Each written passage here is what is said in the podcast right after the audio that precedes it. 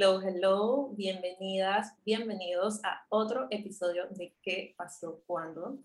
Y en este episodio tenemos a dos invitadas súper especiales y que nos van a hablar de un tema que yo creo que todos de cierta forma queremos obviar cuando hablamos de nuestro estilo, cuando hablamos de las compras, y es del presupuesto, de nuestro dinero, de cómo comprar, realizar compras alineadas y compras inteligentes, que ya yo les he hablado más de como que qué cosas tener en cuenta a la hora de buscar una pieza, pero ahora tengo a dos expertas en finanzas personales que nos van a dar consejos para que tú puedas realizar esas compras de la mejor forma sin quedar en la bancarrota. Y también puedas planificar todo lo que son tus, em, tus gastos, em, también puedas planificar qué es lo que tú quieres lograr em, y estar bien preparada para poder tener todo en orden, para poder lograr tus metas de la mejor forma. Así que, bueno, bienvenida Lía, bienvenida Rachel, ¿cómo están? Hola, un gusto estar aquí contigo. De verdad que me, me emocioné un poquito cuando me mandaste la, eh, la invitación es como que, ah, wow, qué cool hablar de esto y, compartir este ratito contigo y, con la gente que te escucha eh, sobre cómo hacer compras inteligentes. Así que es un tema que claramente nos apasiona. Sí, muchísimas gracias, eh, Natalie. Y nada, súper contenta de estar aquí, de compartir. Y como tú bien lo dijiste, creo que es un tema tabú que nos da miedo o incluso nos da como vergüenza compartirlo o hablar de esto. Así que creo que va a estar bien chévere. Total, y creo que, bueno, todas las chicas, de alguna forma u otra, aunque digamos que, ah, sí, no me gusta comprar o no me interesa la ropa, siempre está como que ese bichito de que cuando vemos algo que nos gusta, queremos saltar a, e ir por ello, pero hay ciertos pasos que podemos tomar para poder hacerlo de la mejor forma, em, por lo menos desde el lado financiero. Y quería comenzar preguntándoles qué les llevó a iniciar inteligente AF? Esta pregunta nos encanta que nos hagan porque creo que viene desde hace, bueno, ya son bastantes años atrás. Eh, realmente era el sueño de dos universitarias de mezclar, bueno, las universitarias obviamente somos Rachel y yo, eh, ambas estudiamos ingeniería industrial y a ambas siempre nos fue muy fácil manejar el tema de los números y bueno, ya estando en la universidad nos dimos cuenta pues que también era algo fácil para nosotras manejar el tema de las finanzas. Eh, entonces, básicamente, Inteligente nace de ese sueño de nosotras dos de querer mezclar esas bondades de nuestra carrera profesional, la ingeniería industrial, con las finanzas y llevar básicamente tranquilidad financiera y también educación financiera, tanto a personas como a emprendimientos o pequeños negocios. Eh, sí, y, o sea, literal, cuando desde que estamos en la universidad hablamos de eso y pasaron años, años, años, y se como ese, ese llega en la cabeza y, esas ganas ahí, y no fue como hasta el 2019, creo, que actually empezamos a hacer algo, nos empezamos a sentar como a, a bueno, cuál es nuestra misión, visión, qué queremos proyectar, qué queremos hacer, cuál sería nuestra marca, y, y, bueno, ahí fue donde realmente nació Inteligente, como a finales del 2019. Y bueno, la pandemia también nos ayudó a transmitir el mensaje, pero aquí estamos gracias a, ese sueño, como decía Lía, todo comenzó como un sueño. Bueno, yo creo que eso es como el, lo que pasan casi todos los que empiezan algún negocio, de que se les ocurre una idea y a veces pasan años antes de que uno decida tomar ese primer paso. Y bueno, creo que la pandemia, si algo nos enseñó, es que teníamos que tener nuestras finanzas en orden, eh, ya sea que tuviste la bendición de continuar con tu trabajo o si tuviste, tenías que tener como que esa reserva para poder financiarte. Y algo que también pasó en pandemia es que muchas personas recurrieron también a lo que fueron las compras emocionales porque estaban aburridos en casa, no sabían qué hacer y obviamente en Internet Amazon seguía funcionando, las tiendas seguían funcionando online y bueno, muchas tiendas se obligaron a tener ese mecanismo online y ahí las personas empezaron a comprar.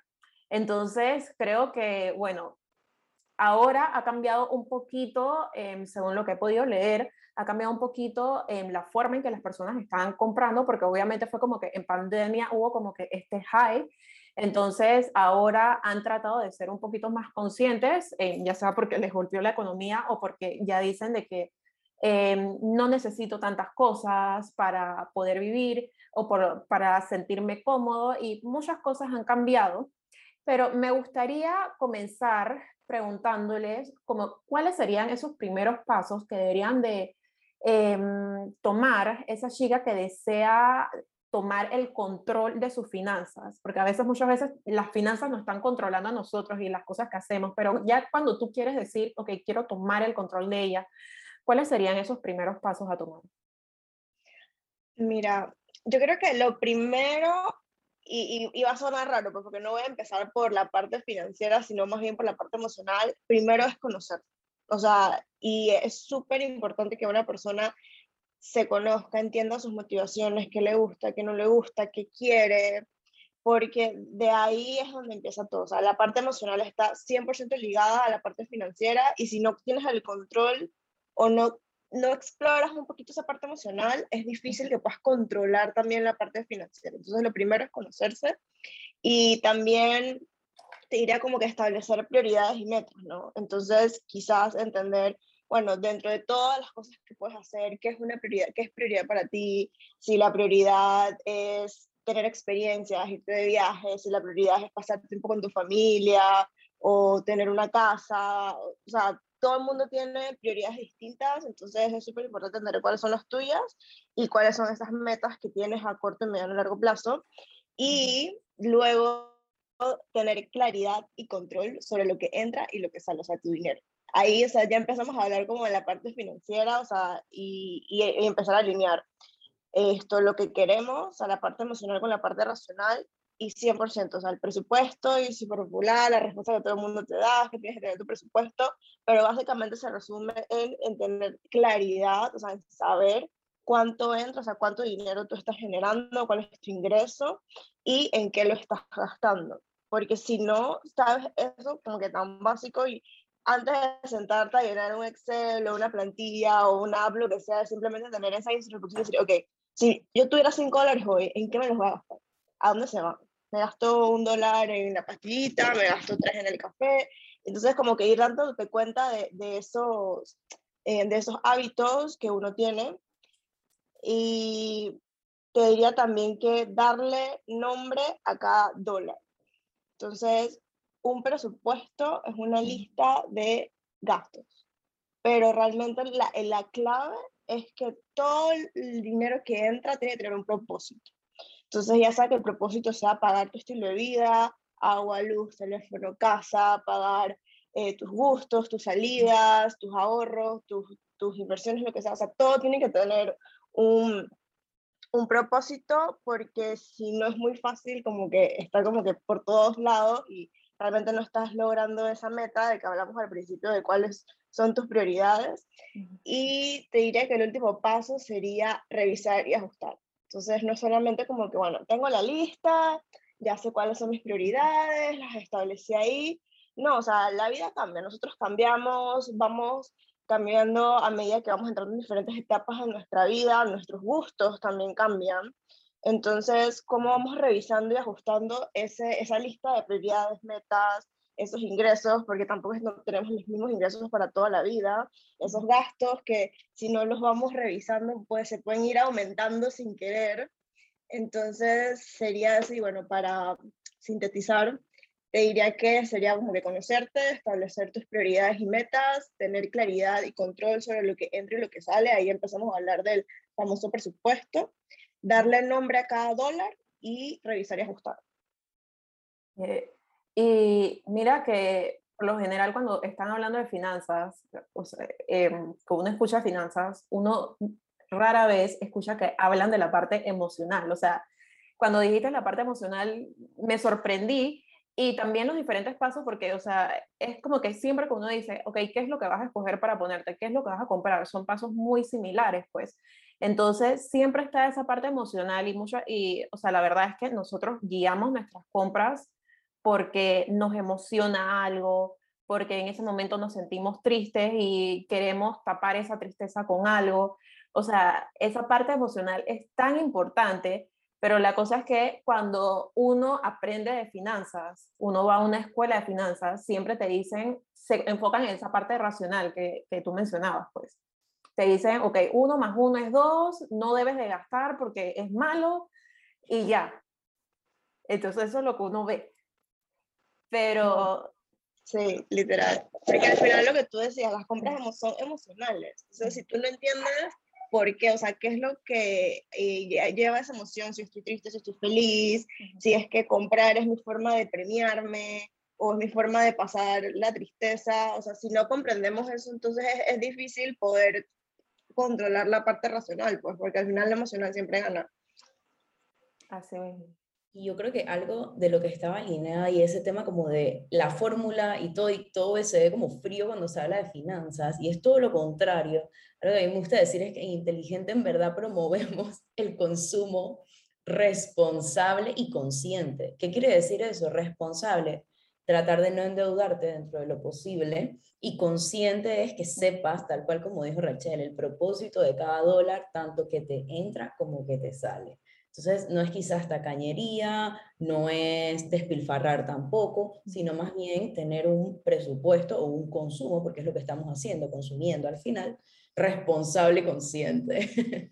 No, y creo que cuando uno lo empieza a ver de esa forma, de que, ok, o sea, me encantó como el ejemplo de que, que diste, de que, ok, mira qué harías con 10, 5 o 10 dólares, con números pequeños, porque sí, a veces los números intimidan, a veces uno dice de que, ay, es que por lo menos yo antes recuerdo que yo me cerraba con, era finanzas, matemáticas, yo me cerraba y yo decía que no era buena para eso, pero ya después lo empecé a ver con otros ojos, también fue algo que tenía que aprender y ya cambiaron las cosas, ¿no? Pero hay muchas veces que uno se cierra y uno dice, oye, no, es que esto no es para mí, paso tarjetazo y ya, todo se solucionó.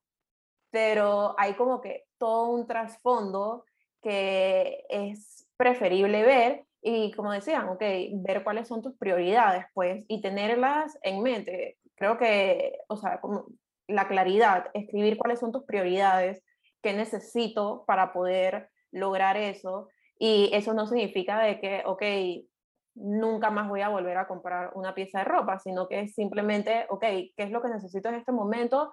Y si eso en verdad va a ayudarme a cumplir mi propósito. Y por lo menos vamos a decir, el shopping, cuando estamos haciendo ese presupuesto.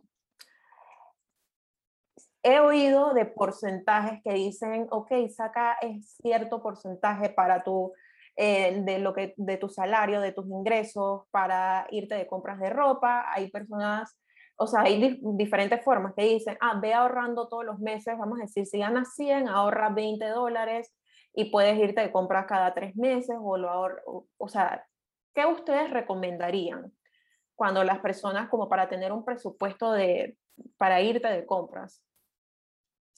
Sí, Natalie, mira, ahí es súper interesante esa pregunta, porque no es como que una fórmula mágica, no es como que un porcentaje mágico, no es como que, bueno, de aquí y qué hacer, y si tengo un ingreso extra incluso, bueno, ¿cuándo aquí realmente sí?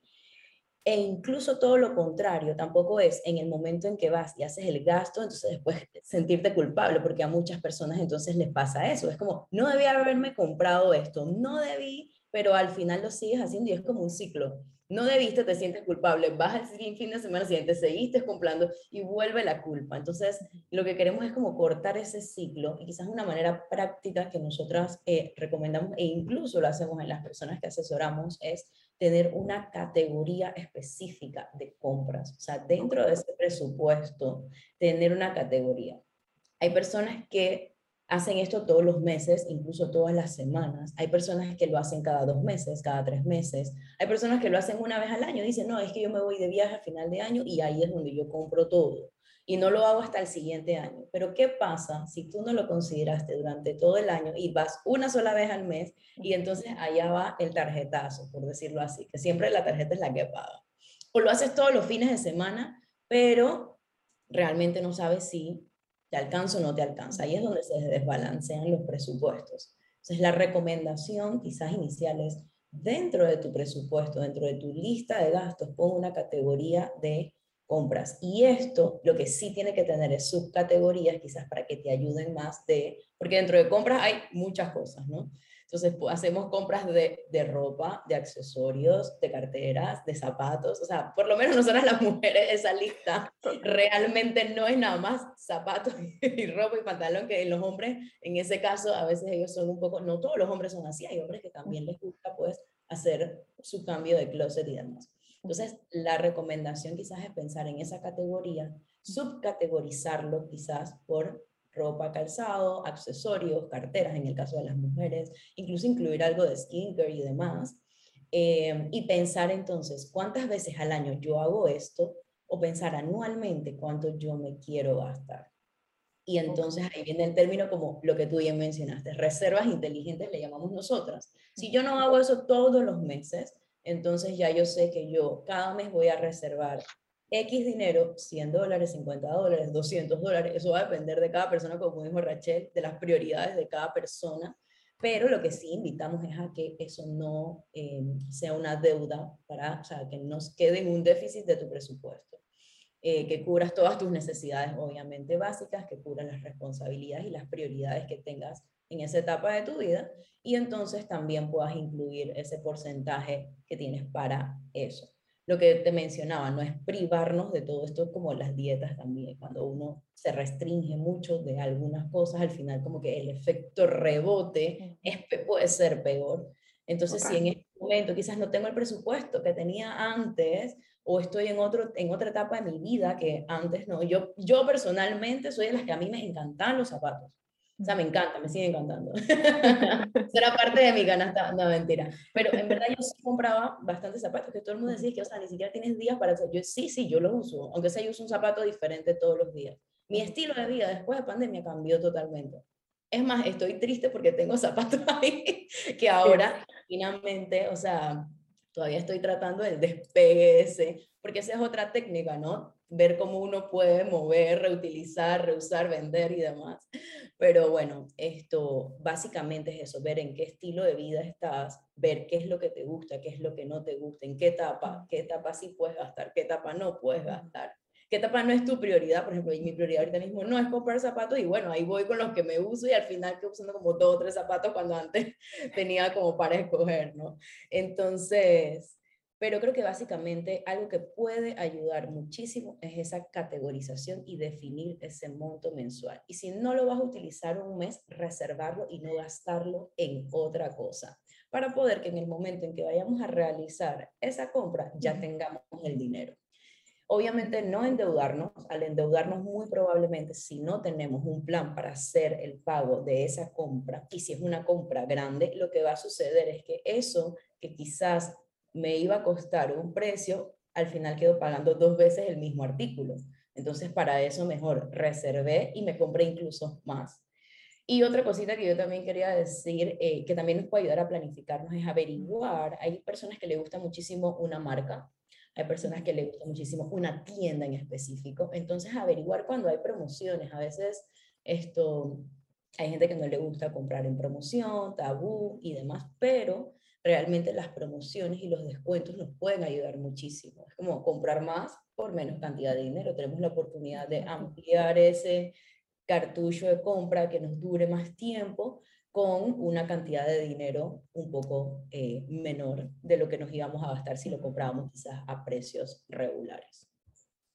Sí, y, y, sabes, otro tip, ahorita que te escucharon, o sea, aparte de, de, este tema que es lo más común, ¿no? incluirlo dentro de, de, tu presupuesto mensual, es si eres una persona que recibe, decimos, bonos, como que un dinerito extra alrededor del año, esto, intencionalmente separar un porcentaje de eso para compras. Entonces, quizás eso es algo que también a mí a veces me gusta hacer, como que separar un porcentaje de, de, de, esos bonos, esos ingresos extra para compras. Y lo tengo ahí. Entonces ya sé que el, el, día que me quiero ir de shopping, que necesite comprarme algo adicional, esa platita está ahí y, y la, la, voy gastando. Entonces es otra alternativa a de repente si tu presupuesto mensual ves dije, mm, no estoy segura si me cabe, no me cabe, Entonces, también aprovechar los, eh, los bonos. Eh, y es una de las ventajas de tener tranquilidad financiera, nosotros le decimos, porque aprovechas ese dinero extra realmente, en vez de decir, ay, es que yo me gasté el bono pagando la deuda tal o pagando la tarjeta de crédito, sino que intencionalmente tú decides en qué te gastas ese dinero adicional e intencionalmente puedes decir, me quiero comprar ropa nueva, quiero cambiar esto, mi propia oficina, quiero cambiar mis zapatos, entonces es, es algo chévere también de tener tus finanzas organizadas, que disfrutas realmente ese dinero extra.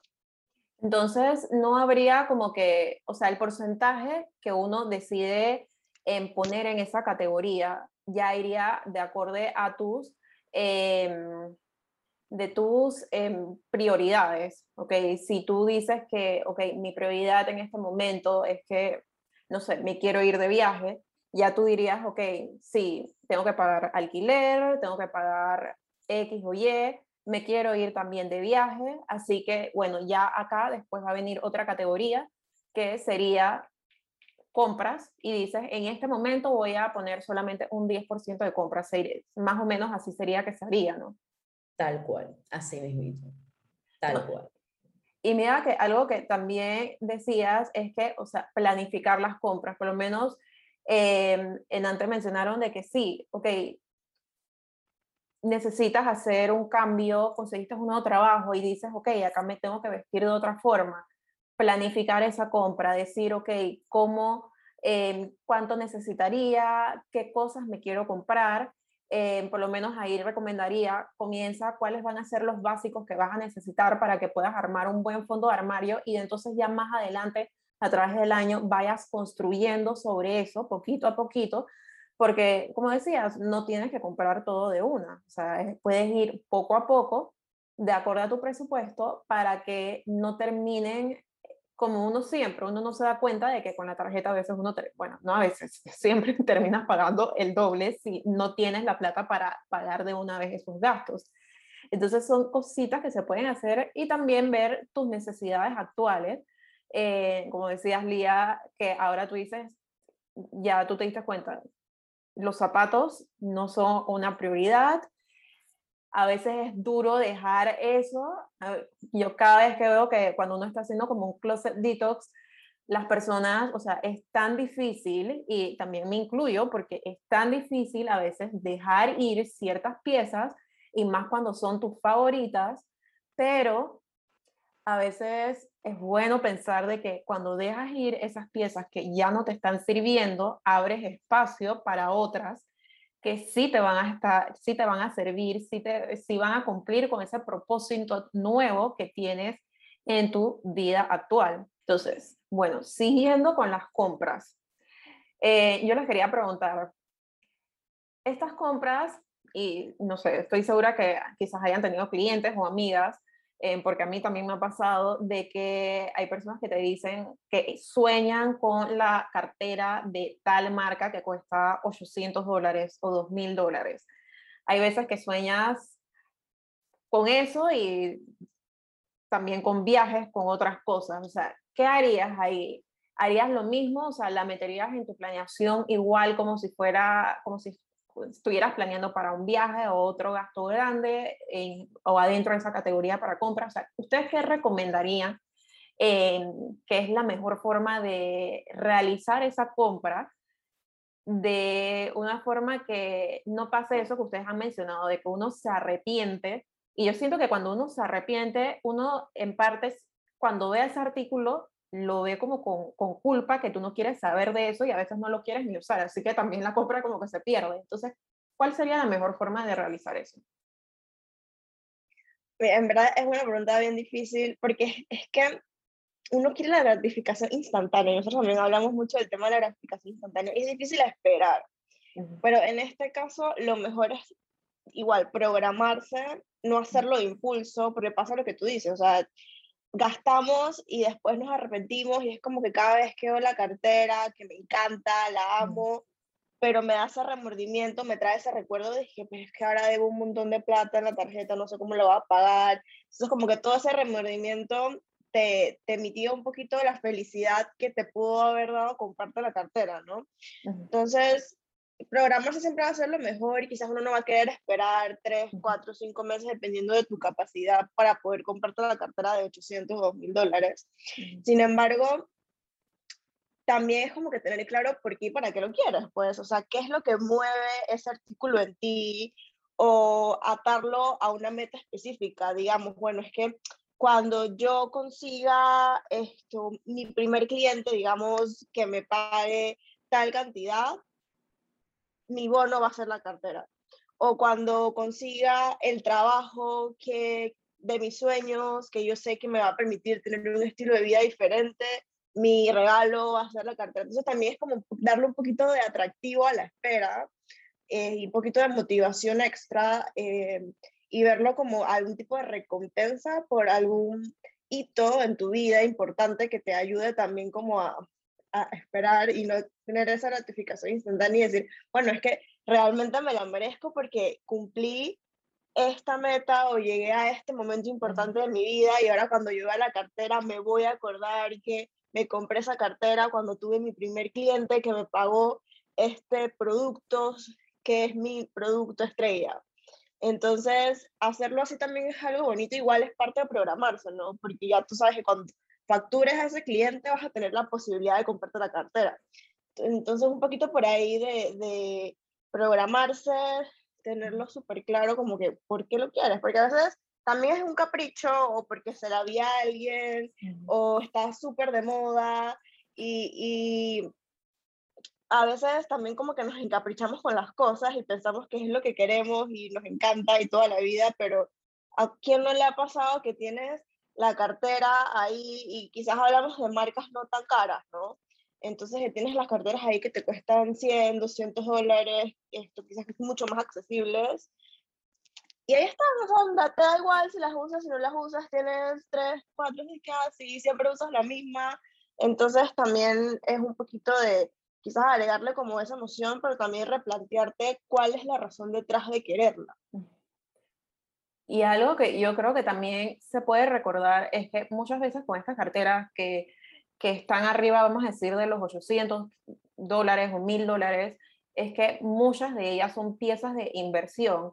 Entonces, a veces, o sea, quizás tú dices, ok, no es una casa, y demás, pero, o sea, a lo largo del tiempo, estas carteras van incrementando muchas veces el valor que tú la puedes revender a otro precio o son cosas que tú puedes decir de que, ok, las voy a tener em, por años, se las voy a regalar a mi hija y mi hija lo va a usar la nieta, que no sé qué. Entonces, a veces si decimos, ok, me voy, me voy a premiar con esto em, cuando llegue, como mencionabas, cuando tenga un cliente, cuando llegue a cierta meta y también veo de que, ok, esto quiero que sea algo que me dure a largo plazo, tú dices, ok, vamos a, me voy a aguantar, eh, no me voy a ir por esa, eh, esa gratificación instantánea y voy a, okay, voy a pensar bien esta compra porque quiero estar feliz y quiero estar emocionada cuando la realice, pues.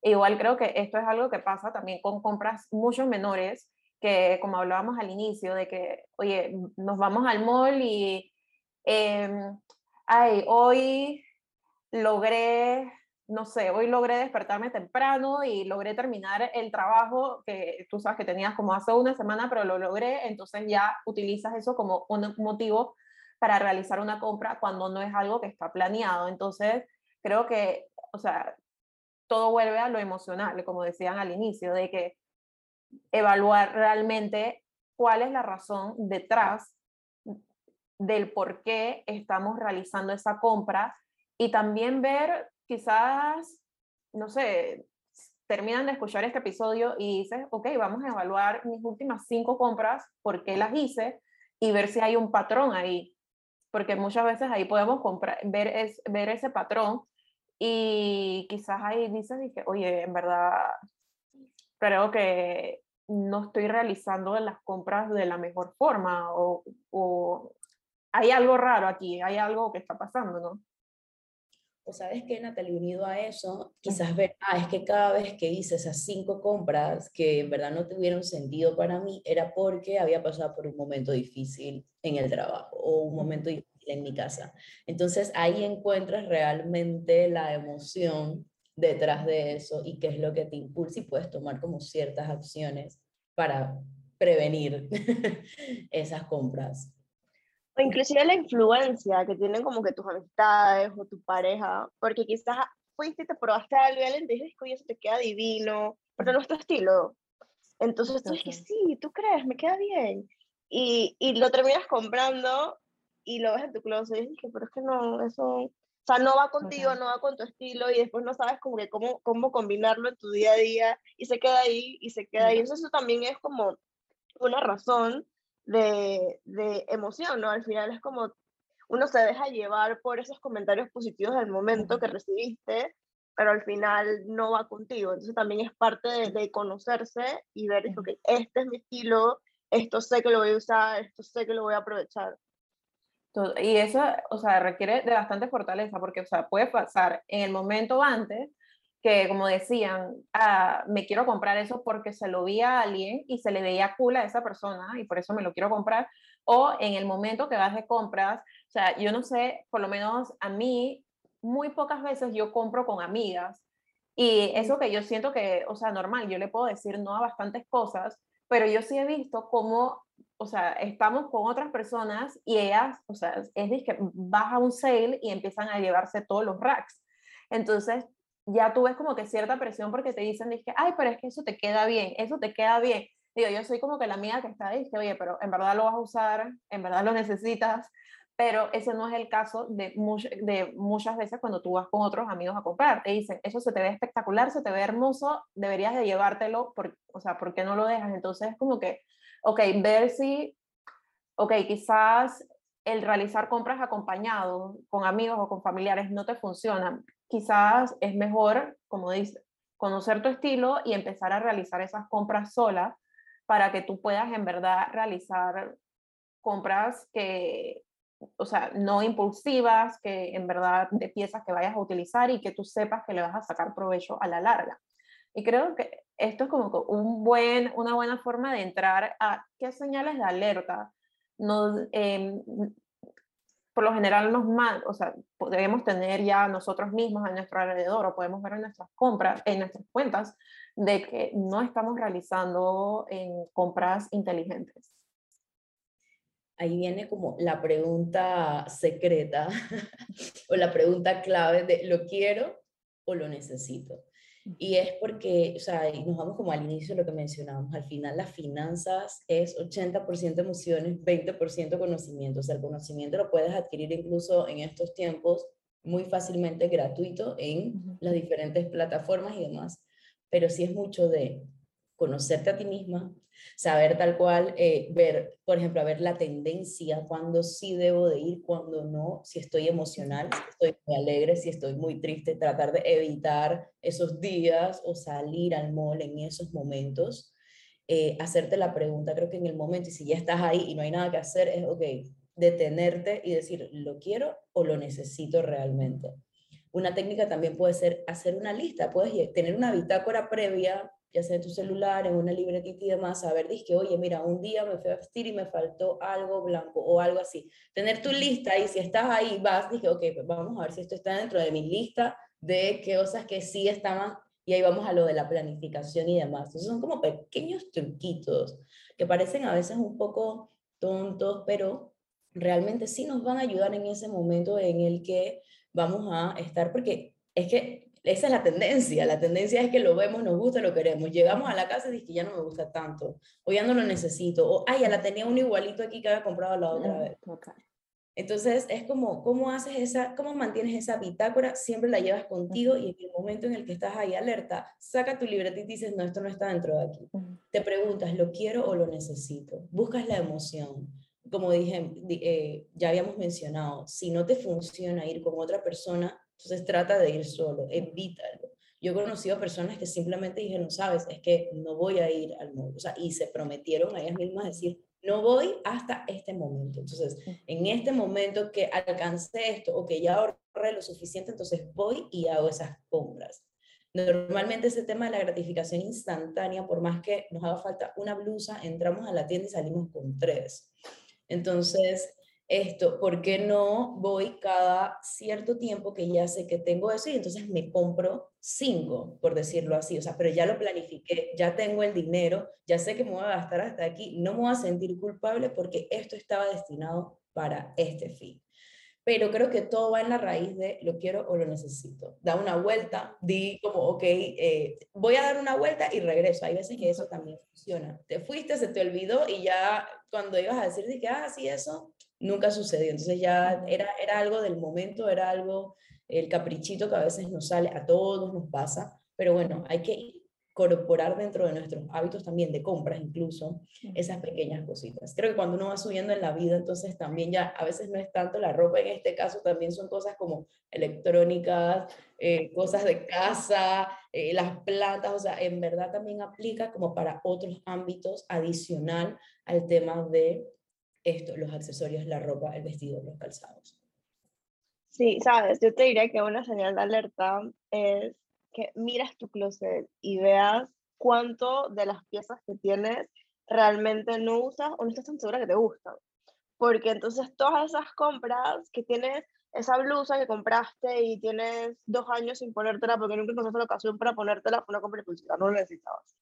Y esto, o si ves esta otra blusa que te gusta el color, pero la forma, no, no estás tan segura, fue una compra impulsiva. Entonces, es como que pasar a hacer esas compras conscientes, de esas piezas que tú realmente disfrutes, que combinen, que vayan con, con tu estilo, con tu silueta y todo, es, hacer, es hacer una compra inteligente. Y, y, para eso hay que planificarlo y lo que sería saber qué necesitas, qué te hace falta. Entonces, y, y, también parte del estilo, pues, y esto, ¿qué, qué compone tu closet? O sea, ¿qué es tu día a día? Porque quizás puedo tener un montón de ropa de trabajo y voy a la oficina dos días a la semana. Entonces, vestida de ropa de oficina, digamos. Entonces, para que necesites tener tantos sacos y tantas cosas, quizás en algún momento te dejaste llevar, es que, hay la ropa ejecutiva, fashion, no sé qué, pero no la necesitaba. Entonces va por ahí, bro. Mira tu closet y, y realmente te vas a dar cuenta con las piezas que tienes si estás haciendo compras impulsivas. No, y mira que, o sea, me recordaste que siempre dicen en que del 100% de tu closet solo usas un 20% a diario. El otro 80% por lo general se te olvida. Y siempre es porque caes en la rutina, y, o sea, en la rutina, cuando tú caes en tu rutina, tú utilizas lo que te sirve en tu día a día. Entonces ya eso es como una gran señal de alerta. Y como decía Lía, eso no solamente te sirve para lo que son las compras de ropa y demás, sino que también te sirve para, o sea, todas las demás cosas que nosotros compramos, que, que si uno ve que la cafetera, el último modelo, a la gente que le gusta el espresso, ahora que todo el mundo es que plant lovers, y quieren comprando todas las cosas para las plantas.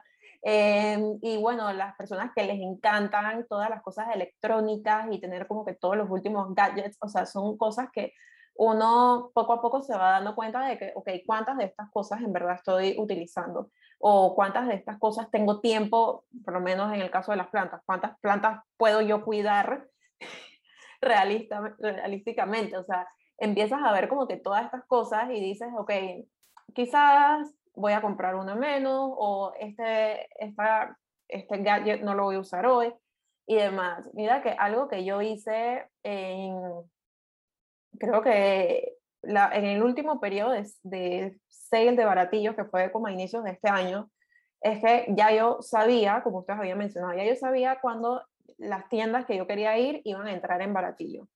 Y yo meses antes, que yo me acuerdo que yo les decía a mis amigas, no compren nada porque todo eso va a estar en sale, así que no lo compren. Ya yo meses antes yo me iba planificando y yo lo que hacía era como que yo veía en mi día a día, yo veía de que, ok, me gustaría usar más color. Y era porque todos los días yo quería como que a recurrir, recurrir a prendas con más color, colores más vibrantes, pero no los encontraba en lo que ya yo tenía y yo empecé a hacer una lista de que me quiero comprar camisas con color, eh, básicos, de tal forma, y empecé a hacer una lista. Eh, cosa cual, llegó el momento de baratillo y no fui a lo que yo iba antes, que siempre iba a jeans. Y yo dije, Natalie, no, no te cabe un jeans más y no hay días suficientes para que tú uses jeans. Así que no me fui a eso, sino que me fui a las piezas que en verdad necesito. Y eso me dio como que mm, sentí mayor felicidad por esas compras porque eran cosas que estaba emocionada de ponerme a que cuando iba y me compraba cosas que yo veía, ay, está súper bonito, está súper cool, pero muchas veces, porque algo que yo hago es que yo les dejo la etiqueta hasta que las use.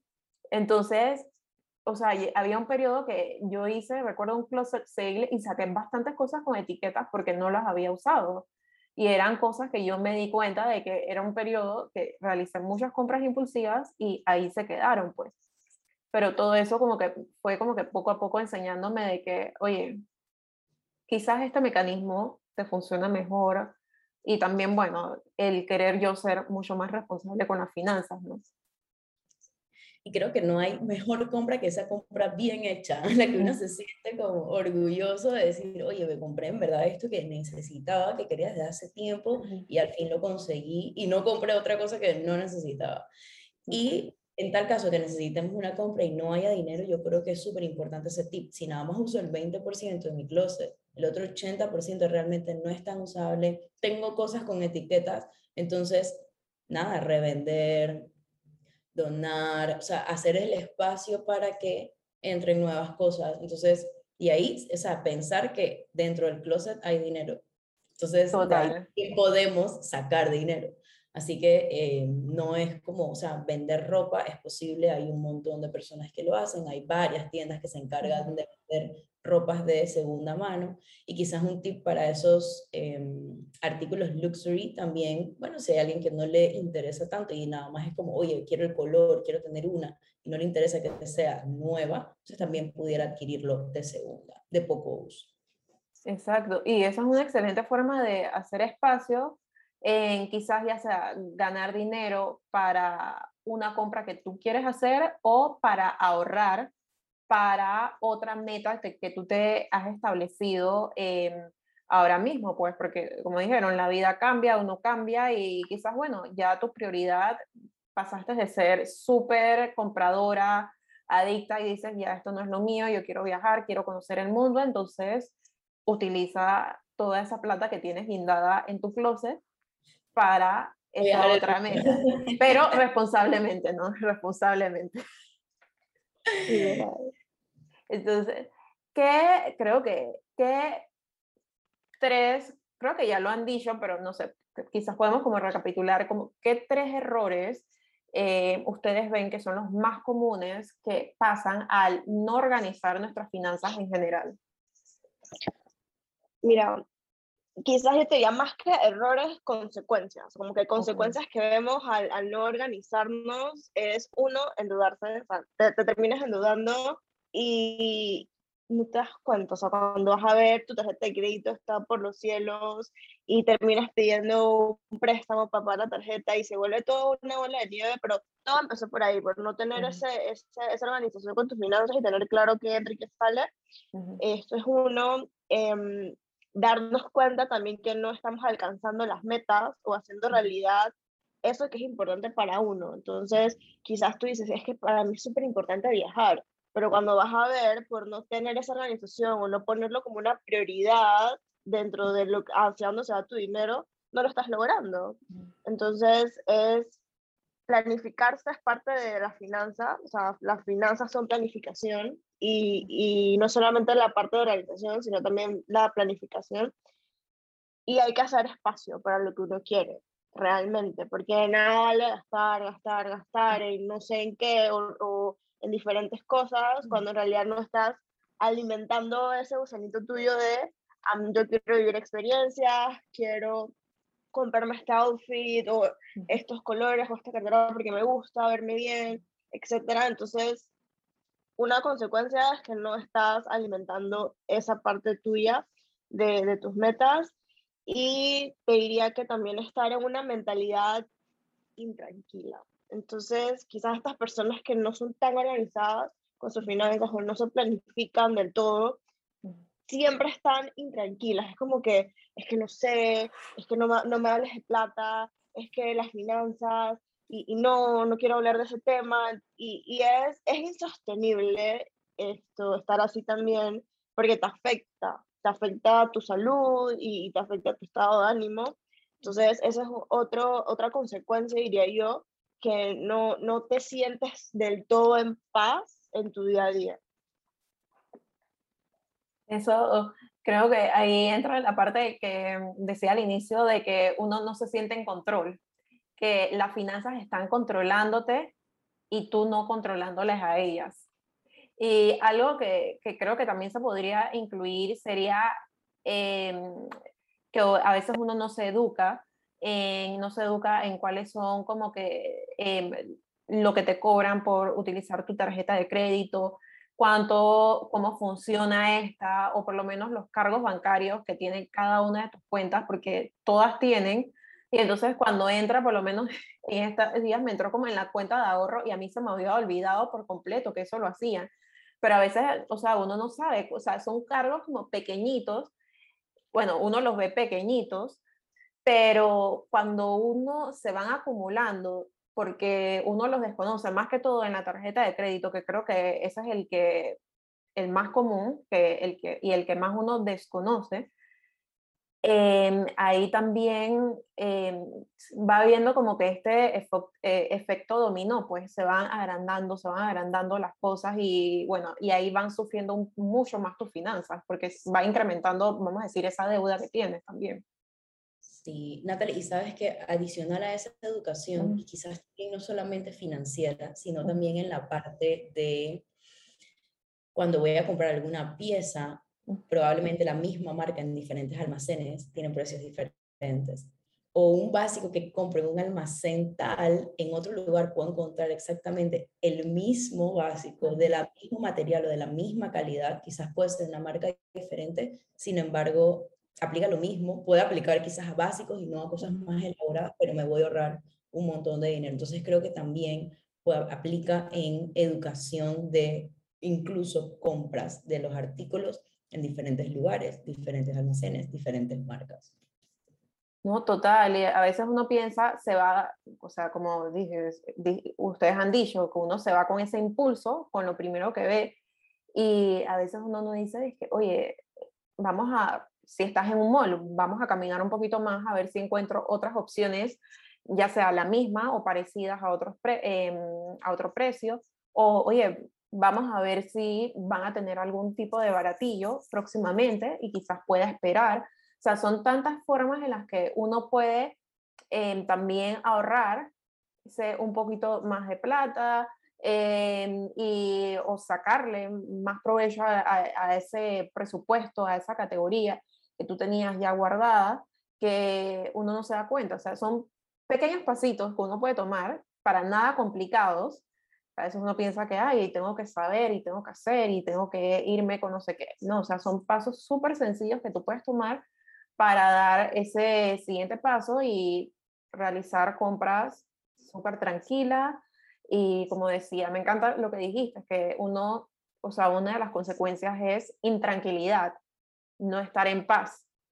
Y entonces uno lo que quiere es que, ok, sí, puedo tener el closet lleno de piezas espectaculares, pero si yo no estoy en paz con mis finanzas, de nada vale. Y esa intranquilidad, esa paz también se va a demostrar cuando te vean. O sea que por más que tú tengas todo puesto espectacular, tú no te vas a sentir de esa forma y eso se va a proyectar cada vez que te manejes con alguien y demás. O sea, es todo un efecto eh, dominó ahí que se va creando, que uno piensa, ay, pero eso no importa, eso no, no tiene mayor importancia, nadie se va a dar cuenta, pero sí, o sea, tú te das cuenta y más probable, muy probablemente los demás se den cuenta y también se va a notar en tu desempeño, se va a notar en, en tu manejo y en muchas otras cosas más.